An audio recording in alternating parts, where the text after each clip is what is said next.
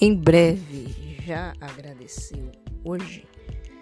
Em 2021 você terá 365 motivos para agradecer, ainda que as circunstâncias não estejam tão favoráveis quanto você esperava.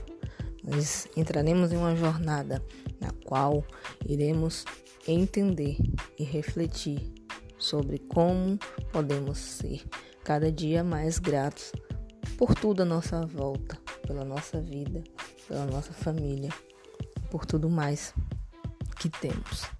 Forte abraço, te vejo em 2021.